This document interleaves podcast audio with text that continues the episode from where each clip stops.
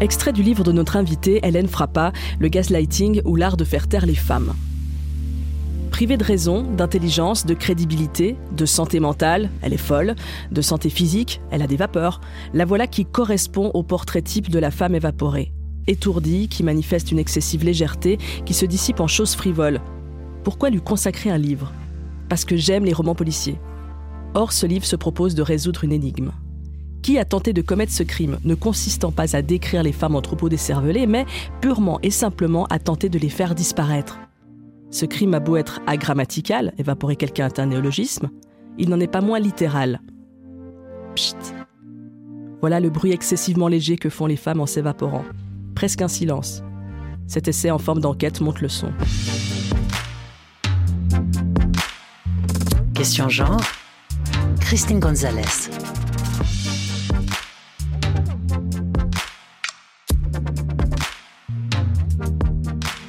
Bonjour Hélène Frappa. Bonjour. Vous êtes autrice, philosophe, traductrice, critique cinéma. Vous signez Gaslighting ou l'art de faire taire les femmes, publié aux éditions de l'Observatoire. Gaslighting, ça veut dire en français l'évaporation. On parle donc de femmes évaporées, ou mieux de femmes qui a été évaporée. Oui, c'est une interprétation en fait, cette traduction, parce que littéralement, ce mot de gaslighting euh, vient de, ça vient donc du film de, de George Cukor, Gaslight, qui veut dire lumière, éclairage à gaz, et donc c'est un mot qui a été formé, euh, enfin, c'est un mot que ce film en fait a, a, créé, a contribué à, à créer, puisque le film de George Cukor sort en 1944 et moi j'ai repéré la généalogie donc de ce mot dans la langue euh, états-unienne.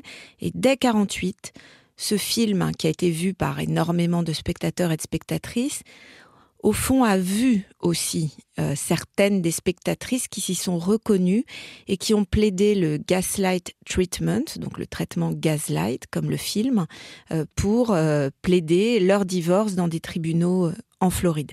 Donc à partir de ce, de ce mot littéralement qui a à voir avec la lumière et l'obscurité, l'obscurité que qu'un mari va, va projeter dans le cerveau et, sur la vie, sur le corps, la vie de, de sa femme, euh, je propose effectivement d'aller en fait droit au but d'une certaine manière, c'est de montrer qu'il s'agit d'évaporer quelqu'un. J'aimais bien le mot évaporer euh, parce que effectivement il permet de jouer avec tout un champ sémantique des vapeurs, avoir des vapeurs, qui est un mm. mot encore euh, misogyne utilisé pour décrire euh, la, soi-disant hystérie euh, féminine. Et puis les vapeurs, c'est aussi le gaz, c'est aussi ce gaz dont on va parler, je pense qu'il y a à voir avec ce, ce contexte du film, 1944, hein, la période dans, lequel, dans laquelle Georges Cukor tourne ce film. Un film effectivement de 1944, c'est l'histoire d'un homme qui manipule une femme pour la convaincre qu'elle est folle et pouvoir mieux euh, la dépouiller. Le titre en français c'est Antise. On va en écouter un extrait qui va, qui va beaucoup euh, nourrir euh, la, discussion qui va suivre. Il y a trois mois, nous sortions tous deux de la petite chapelle Santa Lucia au bord du lac, mari et femme. Je t'apporte, je t'apporte un cadeau, Paula. Oh, Grégory. Oh, où as-tu trouvé ce joyau magnifique? Il appartenait à ma mère, et avant cela à sa mère. Il est à toi maintenant. Oh, je le porterai toujours. Toujours. Oh, mon chéri. Tu pourrais l'égarer. Est-ce que tu sais que tu as tendance à égarer les choses, Paula? Est-ce vrai? Oh non, je t'assure, je l'ignorais. Oh, des choses sans intérêt. Euh, je la mets dans ton sac, ainsi tu ne la perdras pas. Là. Maintenant, tu te rappelleras qu'elle est là. Ne sois pas ridicule, bien sûr, je m'en souviendrai. Oh, je te taquinais, ma chérie.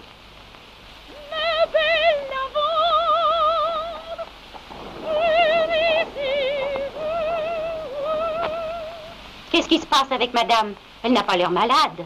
Est-ce qu'elle l'est? Je n'en sais rien. Je la crois en excellente santé. Mais monsieur lui dit qu'elle est malade toute la journée.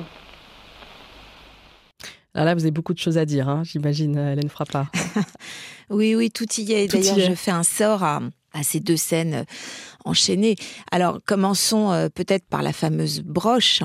Euh, j'aime ce mot d'évaporation aussi parce que bon, il est il est complet comme je le disais et surtout, je sais que dans, dans la langue québécoise, euh, enfin il y a une traduction du mot gaslighting comme le décervelage que que, que je n'aime pas beaucoup parce que je pense qu'il s'agit, il faut pas oublier qu'il s'agit de détruire quelqu'un.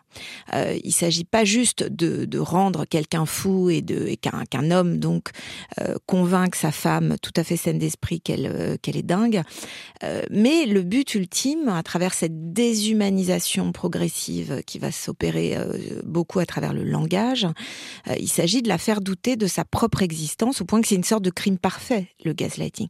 C'est-à-dire que la, victime n'a apparemment pas disparu, elle est toujours là, mais en fait, elle est tellement dévitalisée, déshumanisée qu'elle qu'elle n'existe plus. Alors Comment, y parvenir?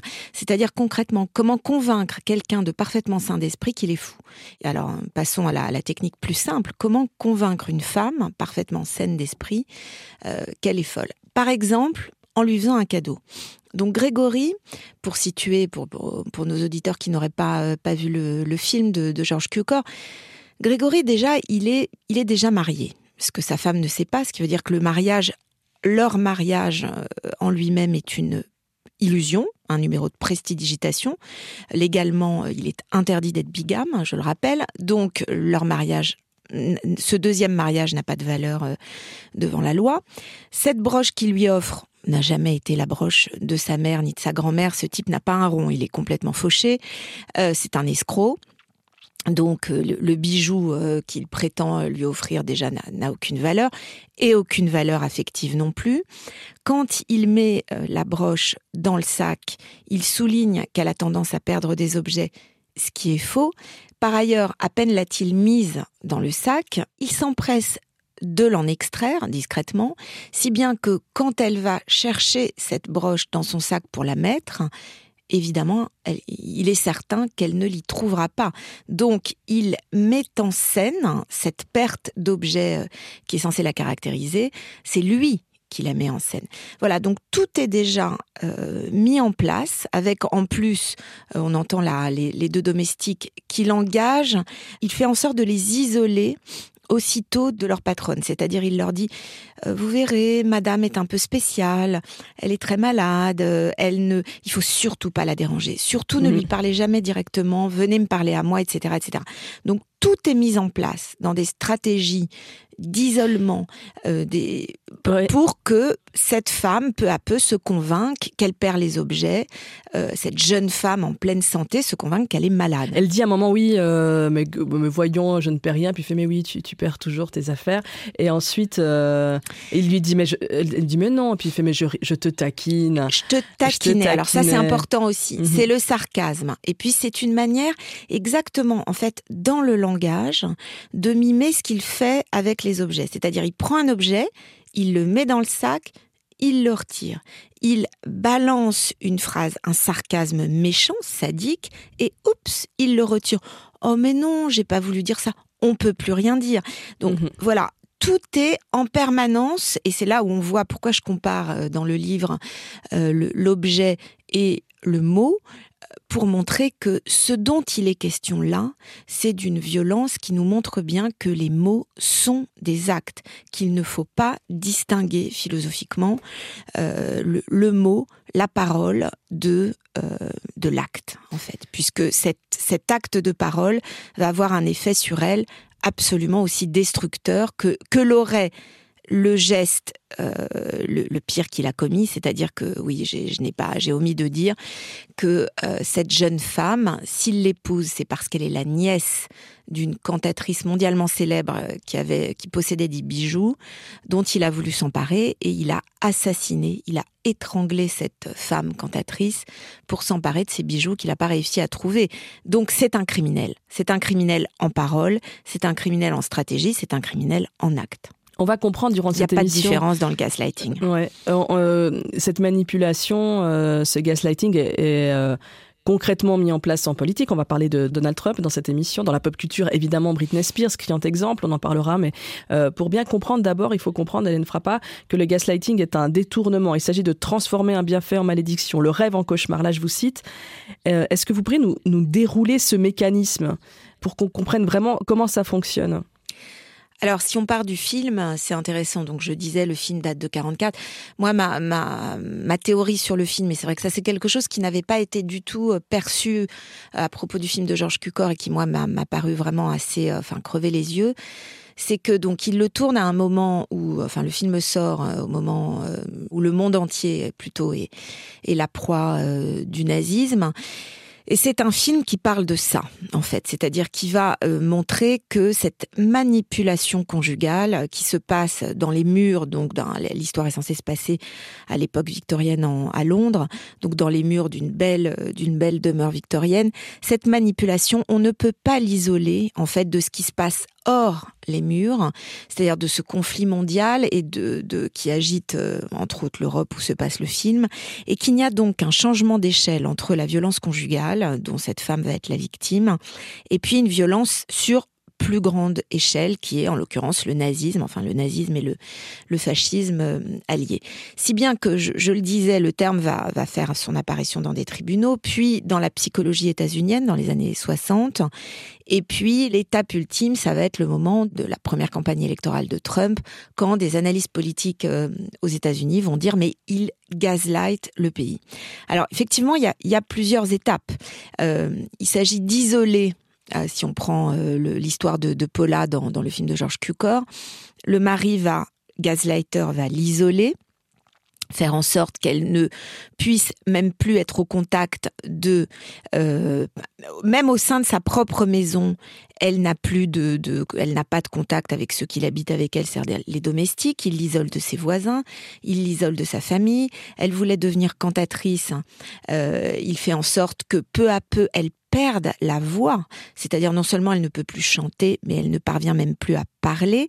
Dès qu'elle dit quelque chose, il va se moquer d'elle, euh, dire qu'elle délire, euh, sous-entendre qu'elle est idiote. Donc, elle, sa voix baisse progressivement, elle bégaye jusqu'à ce qu'elle se taise. Et peu à peu, euh, ce qui, euh, pour la philosophe Anna Arendt, que je cite beaucoup mhm. dans, mon livre, est la condition même, en fait, de la pensée et de l'altérité. C'est-à-dire que euh, se penser, pour Arendt, ça veut dire parler toujours à quelqu'un d'autre, avoir toujours, en fait, dans sa tête autrui. Hein. Quand c'est une forme de dialogue, le dialogue qu'on a, qu'un être humain a avec soi-même implique toujours la présence d'autrui. Ça, peu à peu, autrui va disparaître du champ euh, de conscience de cette femme qui va se retrouver isolée au point euh, d'en arriver à ce que Hannah Arendt appelle la désolation qui caractérise les sujets qui vivent dans un état totalitaire, en fait. Il va, en la manipulant, euh, faire en sorte que la, temporalité est complètement brouillée. Mmh. Elle ne sait plus. D'ailleurs, il y a une scène très symptomatique de ça. Il a dérobé la broche et puis il va faire apparaître une montre. C'est-à-dire que il va euh, la manipuler en sorte qu'elle va croire qu'elle lui a volé sa montre à lui ce qu'elle n'a pas fait, évidemment. Il fait disparaître des objets dans la maison. Il marche la nuit en permanence dans le grenier à la recherche, en fait, en vrai, des bijoux euh, de, de sa précédente victime. Et il dit, mais il n'y a pas de bruit. Et, et puis, euh, et ça c'est très important, c'est ce qui donne le, au, titre son film, et, qui va expliquer ce mot, il manipule l'éclairage à gaz. Et je dis c'est très important parce que donc la maison est plongée progressivement dans l'obscurité. En plus, bon, l'éclairage à gaz est assez tremblotant, donc elle voit des petites lueurs apparaître comme ça. Soudain, la lumière revient, la lumière baisse quand elle s'en enquiert auprès des domestiques, les domestiques disent mais non, on n'a on a rien fait. Donc elle se convainc peu à peu que c'est elle qui délire, qu'elle est la proie d'hallucination. Il lui dit qu'il il ment, c'est-à-dire qu'il va lui raconter que sa mère à elle a été internée. Cette jeune femme est orpheline, elle a perdu ses enfants quand elle était enfant, et elle va en venir à douter de sa propre histoire intime, qu'elle connaît évidemment, mieux que lui, il n'a jamais connu ses parents, sa mère à elle n'a jamais été internée, mais elle en vient à être dans un état de doute psychique qui va attaquer tous les aspects de la réalité. C'est-à-dire que peu à peu, la réalité s'évapore. C'est ce à quoi on va arriver avec Trump. Quand Trump, euh, lors de sa première euh, investiture va faire un discours sous une pluie battante et que il va dire que la preuve du fait que son son son élection est, est bénie par Dieu, enfin, et vraiment a été voulu par Dieu puisqu'il a fait un soleil magnifique et que c'est la preuve que c'est un événement extraordinaire alors qu'il a plu à torrent. Il a, vraiment plu, oui. C'était très Il a vraiment plu à torrent et que le New York Times va dire mais enfin il, il a plu à torrent. Nous étions là, nous avons assisté. Qu'il va y avoir des vidéos qui vont montrer qu'il a plu à torrent le directeur de sa campagne, qui devient ensuite son porte-parole pendant plusieurs mois, dit je pense que parfois nous pouvons être en désaccord avec les faits. voilà, donc ça c'est ce que on appelle la post-vérité. Moi je suis traductrice, donc je peux vous traduire le mot de post-vérité très simplement. Ça veut dire mensonge en fait, post-vérité. Hein. En, en, Italie, quand euh, depuis la, la 1946 euh, Almirante, qui est le fondateur du MSI, le parti dans lequel Giorgia Meloni, actuelle, euh, actuelle première ministre italienne, elle veut se faire appeler premier ministre, euh, a commencé sa carrière à 14 ans, dit parle de post-fascisme. Je vous fais une traduction très simple. Post-fascisme, c'est du fascisme, en fait. C'est du fascisme après la Seconde Guerre mondiale. Donc, en fait, il y a une manipulation du langage humain. Sur quoi repose le langage humain dans son sens, disons, démocratique, dans son sens humain en, vérité. Il repose sur l'idée que nous partageons le même sens des mots. Comment parler avec quelqu'un si on est comme dans Alice au pays des merveilles et que chaque mot va prendre un sens différent selon la personne qui l'emploie?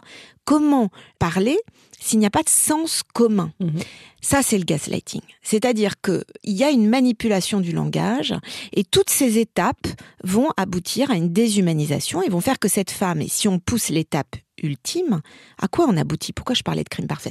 On aboutit à ce que la loi française, il y a quelques années, a, qualifié, hein, euh, a fait entrer dans la loi comme l'une des formes de féminicide qui est le suicide par influence, c'est-à-dire où une femme pourrait en arriver à se tuer elle-même, et on l'a vu notamment avec l'une des compagnes, si je puis dire, de Bertrand Cantat, hein, c'est-à-dire que non seulement il en a, il a assassiné Marie Trintignant, mais il y a eu cette histoire euh, plutôt louche, je dirais, mmh. euh, qui, alors c'était avant euh, cette loi qui est passée, d'une femme avec qui il vivait qui s'est suicidée, où quelqu'un peut arriver à se faire disparaître à force qu'on l'a convaincu, à force que son mari l'a convaincu qu'elle n'existait pas, et eh ben la, la conséquence peut être cette pure et disparition. Donc on est en train de parler de quelque chose de très grave en fait, en réalité. Britney Spears c'est un exemple, non? Criant d'une victime de gaslighting, euh, Hélène Frappa, une chanteuse de talent complètement sous emprise. Quand elle se rase la tête parce qu'elle n'en peut plus, le monde entier est au courant et tout le monde dit qu'elle est folle.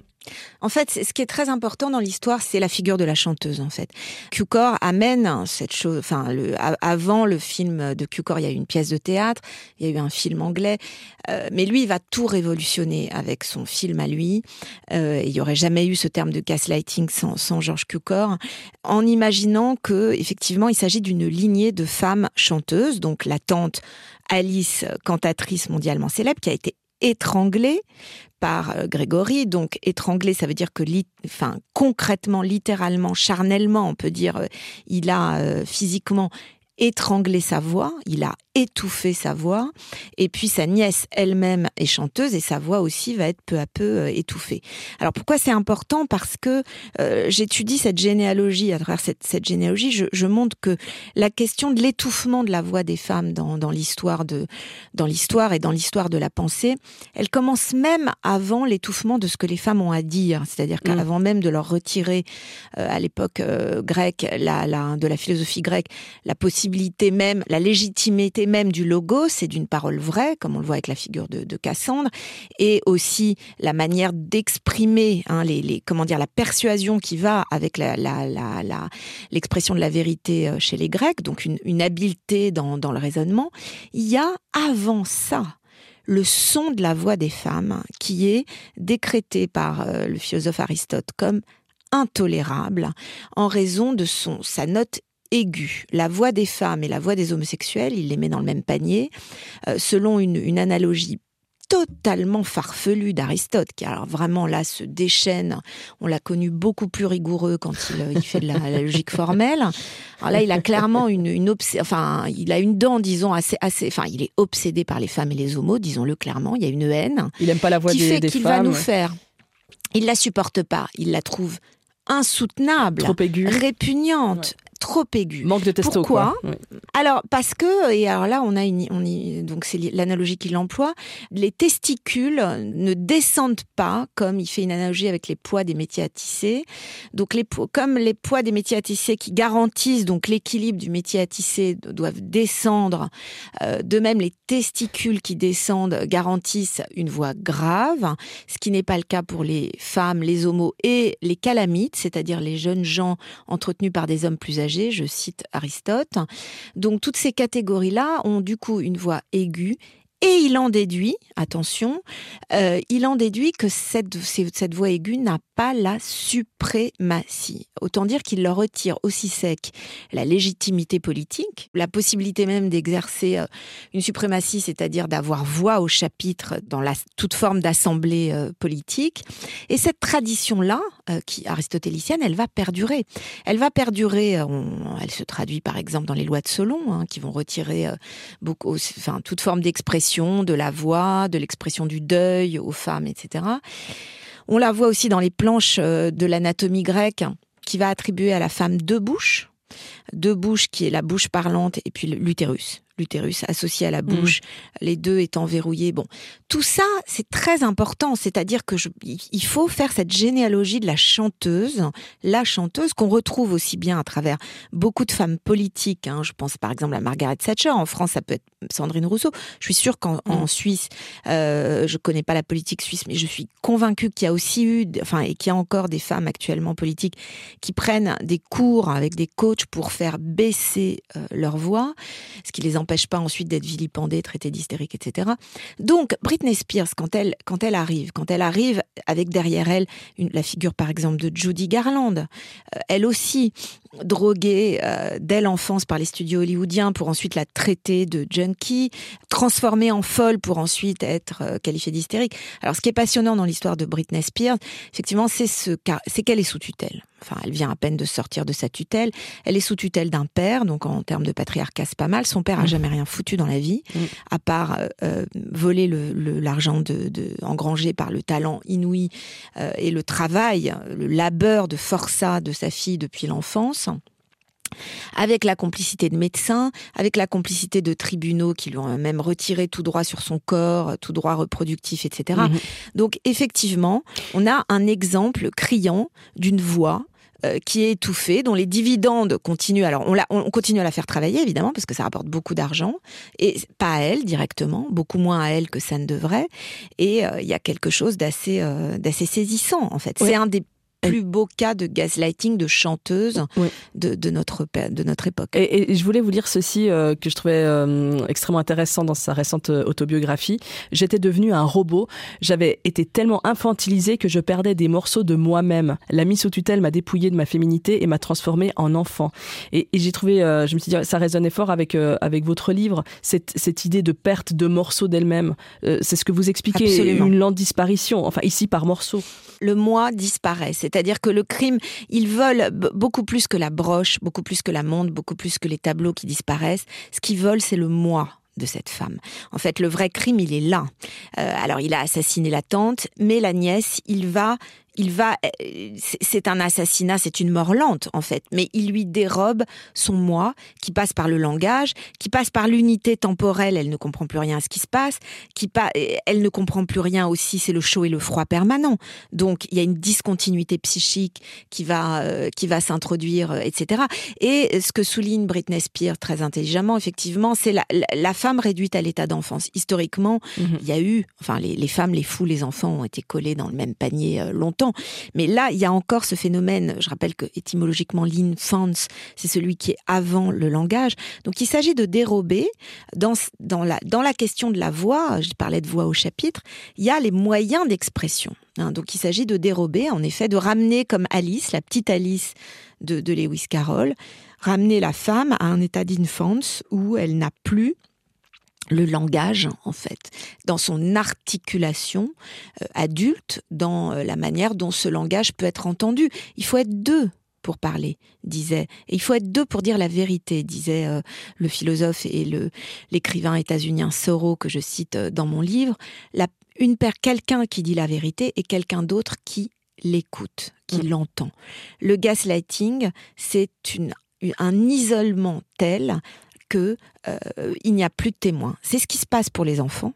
Il n'y a pas de témoins dans la cellule familiale. Quand ça se passe bien, on n'y pense pas qu'il y a, au fait qu'il n'y a pas de témoins et qu'il y a un face-à-face entre l'enfant et ses parents. Dans les cas, par exemple, d'inceste, qui sont un des cas, euh, un des cas extrêmes de gaslighting, euh, ben, l'enfant sans témoin, est foutu en fait. Donc ça se passe à deux, on s'en sort à trois. Euh, et d'ailleurs, Britney Spears, si elle s'en est sortie, c'est aussi, on, elle envoyait des SOS permanents hein, Mhm. depuis son, son- cette sorte d'isolement. euh, c'était, c'était comment dire un gaslighting sous le regard de la communauté mondiale. Ouais. C'était assez sidérant de ce Mhm. point de vue-là. Euh, et en même temps, elle était isolée. Elle s'en est sortie en envoyant ses SOS. Il y a, à propos d'infantilisation, quoi, qui est, qui est- qui est une question euh, récurrente et centrale, je pense à Greta Thunberg, une autre figure euh, qui parle à, tout le monde pour Oui. parler de gaslighting. Elle est toujours ramenée à son enfance, alors que euh, sa Elle est parole à est son décrédibilisée perpétuellement, à, à son Voilà. autisme. à son Euh, autisme, mhm. voilà, donc à sa folie, hein, disons les choses clairement. Euh, elle est ramenée, euh, en effet, c'est un des cas, un des cas, euh, ce qu'on appelle l'éco-anxiété depuis plusieurs années, est un des cas, selon moi, de, de gaslighting. Et d'ailleurs, j'ai j'ai souvenir d'avoir lu des des, des, entretiens euh, dans, dans, par exemple, dans le journal Le Monde en, France très, très précis là-dessus de psychiatres disant mais voilà, on, on- nous, nous, nous recevons des patients qui sont des adolescents qui sont malades d'angoisse euh, face à, au dérèglement climatique, à ses conséquences, euh, et on, nous, on nous demande de qualifier ça de trouble, hein, de nouveaux troubles, hein, d'éco-anxiété. Et je me souviens d'un psychiatre qui disait mais ces patients ne sont pas malades, ces patients sont lucides. Et non seulement ils sont lucides, mais ils ont le courage de s'affronter, euh, de regarder en face cette, ce monde dans lequel nous vivons, qui est effectivement plus qu'angoissant. Euh, le courage, c'est très important. Moi, je cite, puisqu'on euh, dans le gaslighting, on voit bien qu'il est question d'obscurité et de lumière. Je- J'en reviens à la philosophie des Lumières et au philosophe Kant, qui disait que la devise des Lumières, c'était oser savoir. C'est-à-dire que le savoir, il est toujours lié, dans cette perspective des Lumières, à un acte de courage, en fait. On peut pas dissocier le savoir de l'éthique. On peut pas juste dire qu'il s'agit d'un geste intellectuel euh, qui serait réservé à certains, qui serait, je sais pas, plus intelligent que d'autres ou je ne sais quoi. Non, il s'agit, dit Kant, et d'ailleurs il critique beaucoup l'érudition, il dit il suffit pas d'être érudit, en fait, il y a des idiots qui sont érudits. Il s'agit de faire preuve de ce courage qui est que euh, savoir, c'est toujours démasquer euh, des phénomènes et que ça ne fait pas plaisir politiquement. Euh, ça vaut pour l'époque de Kant et ça vaut pour notre époque. Moi, je pense que dans quelques années, les enfin, et c'est sans doute déjà déjà le cas, euh, des labos pharmaceutiques doivent être en, en, train de nous chercher des médicaments, des molécules qui vont être parfaites contre l'éco-anxiété. Prends ton Médoc, mmh. prends ton Xanax version euh, version éco-anxiété et, et, ton, je sais pas, il faudrait trouver un mot, et, et éco éco-nax, je ne sais quoi, et ça ira mieux. Et du coup, on aura inventé un nouveau truc, mais ça, ça sera du gaslighting. Mmh. Et de fait, le déchaînement qui s'est produit contre euh, Greta Thunberg était absolument abject. Euh, C'était une manière de la décrédibiliser. Et on en vient à la question centrale, selon moi, du gaslighting, qui est la question de la crédibilité. Et notamment la crédibilité de la parole des femmes. Et encore plus quand il s'agit d'une jeune femme, au lieu de se dire qu'on est face à une, une, jeune, une personne, alors elle est maintenant c'est une jeune femme oui, depuis, oui, qui a fait preuve d'un courage extraordinaire, mmh. extraordinaire. Et d'une lucidité absolue. D'une lucidité et d'un courage, les Mmh. deux alliés. Et on voit bien qu'on peut pas dissocier les deux. Euh, il s'est agi à travers des, essentiellement des paroles de vieux mecs. Et j'ai le souvenir en France de propos abjects tenus euh, par euh, Bernard Pivot, euh, ancienne star de la télé française, disant ah à mon époque les on sait ce qu'on leur faisait aux petites aux petites suédoises oui. hein, quand on allait en Suède sous-entendu oui. on les sautait. Oui. À l'époque elle avait 13 ans Greta Thunberg donc on parle de propos qui sont en plus pédophiles. Moi ça m'avait choqué j'avais été choquée à mort et puis choquée aussi par le fait que pas grand monde avait relevé ça comme c'était un peu passé, voilà, comme une lettre à la poste, alors qu'il s'agissait vraiment d'attaques qui étaient très graves euh, et qui étaient vraiment faites toujours pour à enlever la crédibilité d'une jeune femme dont il, qui, enfin, dont il fallait écouter la, la parole, évidemment. Il y a tellement d'exemples. Euh, J'ai pensé à Amber Heard en, en, vous, en vous lisant l'ex de Johnny Depp. J'ai pensé à Lady Di. Euh, dans la même veine, Meghan, euh, la femme d'Harry. Et c'est d'ailleurs Harry lui-même euh, qui a déclaré que sa mère et sa femme ont été victimes de gaslighting institutionnalisé à Buckingham. C'est très fort de dire ça. Oui, alors je vous avoue très sincèrement, j'ai peut-être choqué euh, certains auditeurs que j'ai pas une passion pour les familles royales, quelles qu'elles soient, donc j'ai un peu du mal entre nous. Non, on va pas pouvoir continuer cette euh, émission. Désolée, Hélène Frappa. j'ai un peu du mal à m'apitoyer sur les princes et les princesses. Je, m'en fous un peu royalement pour le coup. Si on parle d'Amber Heard, qui est un cas qui m'intéresse plus, je me souviens d'avoir lu dans la presse euh, canadienne un, texte en anglais très intéressant qui synthétisait toute la le, stéréotype de crazy ex-girlfriend, hein. l'ex petite évidemment taré. Hein. C'est vrai qu'il y a eu un, il y a eu un déchaînement, il y a eu un retournement. C'est vraiment du gaslighting au sens où il y a eu un retournement. C'est-à-dire que l'un des mécanismes dont on n'a pas encore parlé et Amber Heard nous permet d'en parler, un des mécanismes du gaslighting, c'est l'inversion euh, victime euh, bourreau en fait. Euh, c'est-à-dire que la victime devient le bourreau. D'ailleurs, dans le film de Q-Core, qui, qui vraiment qui analyse absolument tout le tout le mécanisme, à peine l'a-t-il convaincu qu'elle est dingue, ce qu'elle n'est pas, qu'elle est malade, ce qu'elle n'est pas, qu'aussitôt il souligne que c'est lui la victime. Oh, ça me fait vraiment beaucoup de peine. Oh, c'est dur pour moi de vivre avec une dingue. Voilà. Ça, c'est exactement le gaslighting. Dans le cas de Johnny Depp, on est, enfin, le, procès a permis quand même d'étaler l'ampleur de, de la maltraitance que Amber Heard a subie toute l'enquête a été mise et toute la décrédibilisation a été mise sur la parole de cette femme, euh, indépendamment des tortures. Il s'agit de tortures. Hein, elle a subi euh, ce qui s'apparente vraiment à des tortures, euh, pas seulement enfin, des tortures physiques et des tortures psychiques toute la décrédibilisation a été mise sur elle, qui est devenue le bourreau de ce pauvre homme qui a agi. Alors là, je, fais part de ma, de, ma théorie. Enfin, c'est pas une théorie, c'est juste un mécanisme d'observation. C'est ce que font les écrivains d'observer. Donc moi, j'ai observé, je l'ai observé notamment avec Bertrand Cantat que je citais tout à l'heure. Mhm. Récemment, on l'a vu en France avec Gérard Depardieu, que la violence masculine, elle est toujours en deux temps. C'est en deux actes. En fait, c'est même pas une tragédie euh, euh, en trois actes. C'est deux temps. C'est premier temps la violence pure et simple déchaînement de violence. Deuxième temps, la pleurnicherie. Euh, c'est toujours comme ça. Et il y a toujours, et c'est ça le problème, et c'est là où la presse aussi doit maintenant s'interroger sur ce qu'elle fait, c'est que cette pleurnicherie, elle est accueillie par les journaux, elle est accueillie par les télés. Donc on a euh, Johnny Depp se déchaînant euh, comme avec des actes de violence absolument inhumaines. Et puis ensuite, il va pleurnicher partout. Oh, c'est dur, je perds mes contrats publicitaires. Oh, elle m'a fait beaucoup souffrir, c'est vraiment dur. Les portraits en diffamation derrière, c'est aussi c'est systématique. Bien euh, sûr, c'est de retourner bien en sûr, fait. Euh, euh, Évidemment, avec en plus des avocats, on l'a vu aussi avec Weinstein, hein, des, évidemment des, une force de frappe d'avocats énorme, des, mm. des, sommes énormes qui sont mises. Voilà, on l'a vu avec Quanta, la même la même chose, des journaux y compris de gauche qui vont accueillir en une les inrecuptibles, hein, pour les citer à l'époque. Bon, je mm. pense qu'ils ont évolué depuis, je, le constate heureusement, qui vont accueillir six pages de pleurnicherie de, Bertrand Cantat, qui est un assassin et qui a quand même fait peu d'années de prison pour, pour ce qu'il a euh, euh, commis. Donc ça, c'est récurrent. C'est un mécanisme qui devient vraiment structurel. Il est temps maintenant qu'on a, on a compris, c'est pas très dur à comprendre en fait, d'essayer de désactiver ça. Euh, alors je propose d'utiliser par exemple un, sens de l'humour assez costaud parce que il faut être vraiment armé d'humour pour euh, supporter ce genre de mécanisme euh, récurrent, mais il s'agit aussi d'arrêter d'accueillir cette parole-là, cette pleurnicherie-là, qui consiste à décrédibiliser toujours la victime.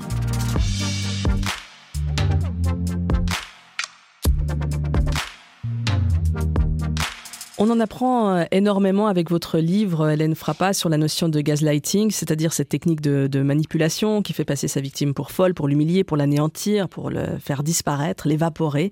On a cité quelques victimes du, du gaslighting, qu'on peut appeler les gaslightés.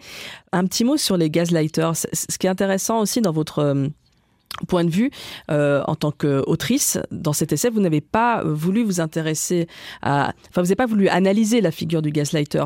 Vous, vous le mettez à distance pour mieux décortiquer ces, ces stratégies. Oui, c'est un, vraiment un point de vue euh, assumé. Tout mon livre part du film de Cukor, qui je pense a vraiment un, c'est un film, j'insiste, hein, c'est pas juste un chef-d'œuvre, il en a fait beaucoup, euh, Georges Cukor. C'est un film dont, la, bibliothèque euh, du, du, Congrès américain a déclaré qu'il faisait partie des œuvres qui ont marqué euh, l'histoire de l'humanité, en fait. et c'est vrai que c'est une étape Euh, et je pense que tout est dedans, et notamment le choix que fait Q-Core de ne jamais faire de psychologie. C'est-à-dire que nous ne saurons jamais pourquoi ce, mari, qui, bon, à l'évidence, est quand même un, peu dingue, euh, pourquoi il est un peu dingue, il, a l'air de... Il est complètement obsédé par les bijoux, je sais pas trop pourquoi, il a l'air d'avoir une espèce d'excitation sexuelle dès qu'il voit des, bijoux et à l'idée de, de, les dérober. Euh, il est à l'évidence pas du tout attiré par les femmes, et il a aucun sens de l'humour. Voilà voilà tout ce qu'on saura de cet homme, qui est bon, assez minable en fait, hein, qui en a un, pianiste raté, etc.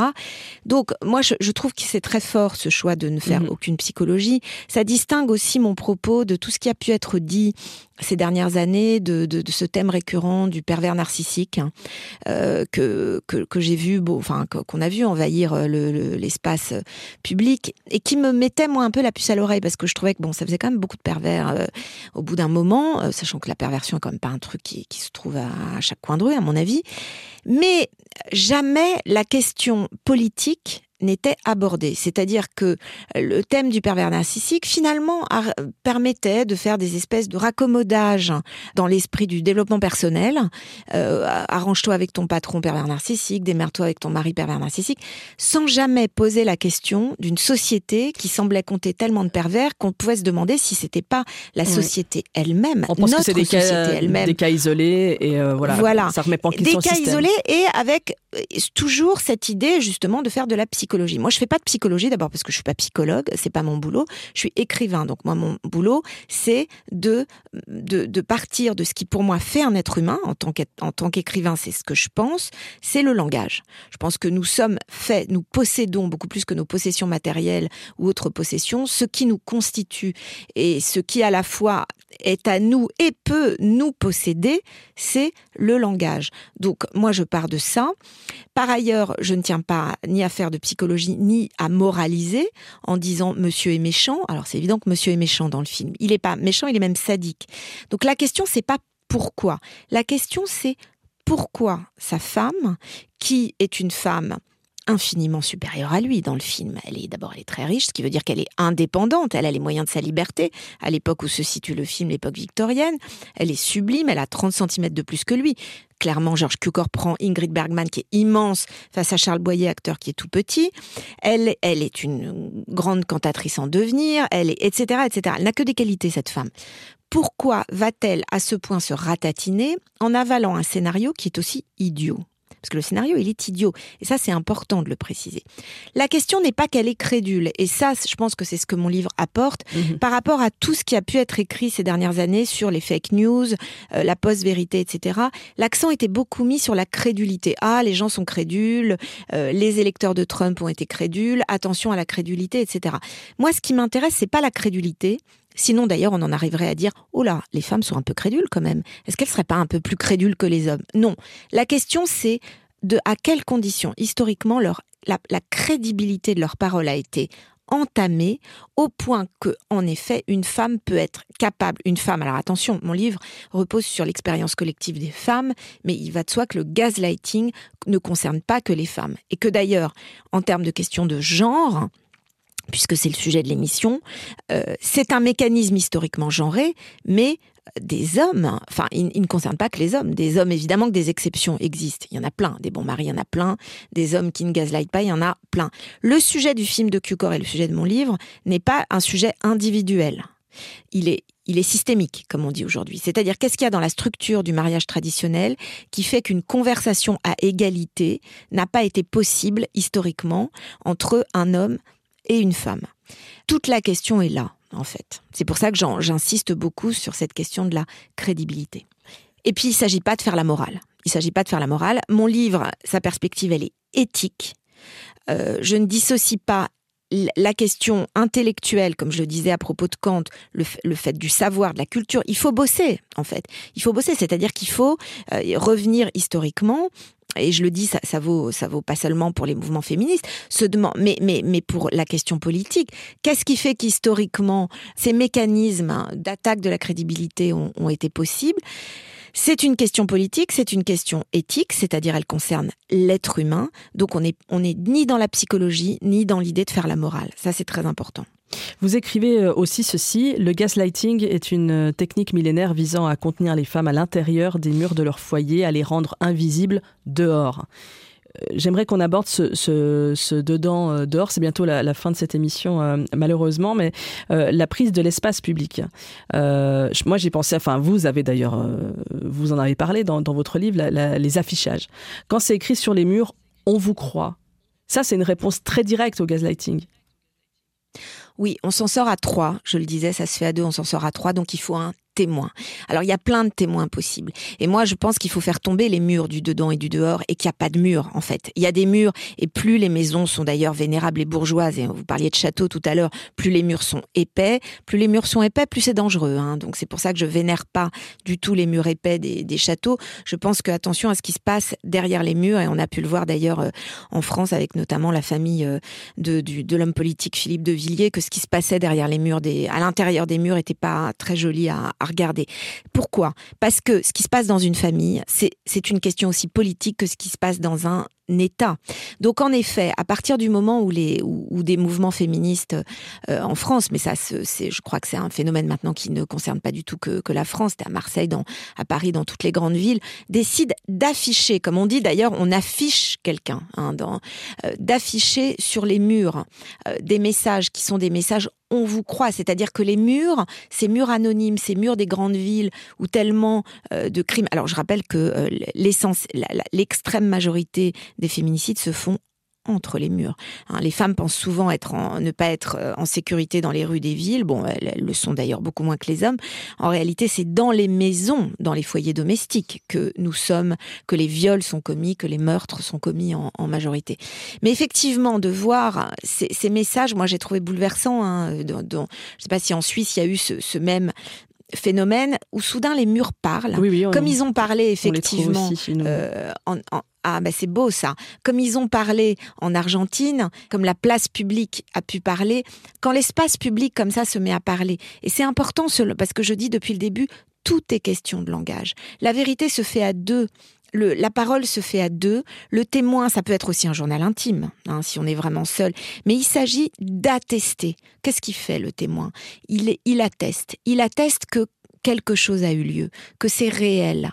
Hein, c'est que, donc un négationniste, s'il arrive, ne pourra pas dire mais de quoi elle se plaint? Elle a jamais existé en fait. Hein. Ce qui évidemment concerne à la fois des individus et des peuples, comme on l'a vu, euh, comme on l'a vu avec euh, par exemple le génocide des Arméniens, Hitler disant qui se souvient des Arméniens? Ce qui permet ensuite de reproduire sur encore plus grande échelle le génocide, comme on l'a vu euh, pendant la Seconde Guerre mondiale, un autre génocide. Donc tous ces phénomènes-là sont connectés. C'est pour ça qu'il n'y a pas de dedans et de dehors. Et que quand les murs se mettent à parler, ça nous montre ça.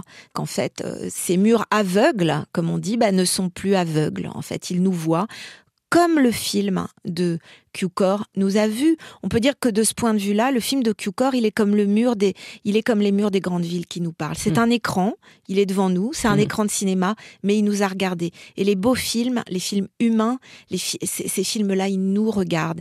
De même que les murs, à un moment, ces murs aveugles, et eh ben, ils peuvent se mettre à avoir des yeux, des yeux bienveillants, qui nous regardent et qui nous, et qui nous tendent une, main, à nous tous, hommes et femmes, hommes, femmes et autres, je dirais.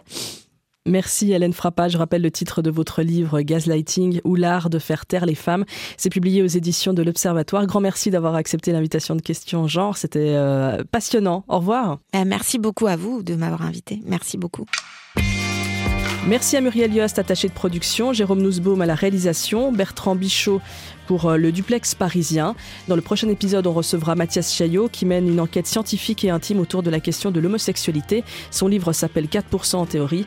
Rendez-vous donc la semaine prochaine. D'ici là, si cet épisode vous a plu, notez-le, commentez-le, mettez des étoiles, enfin seulement si, si le cœur vous en dit, bien évidemment. Je vous embrasse et je vous dis à très vite.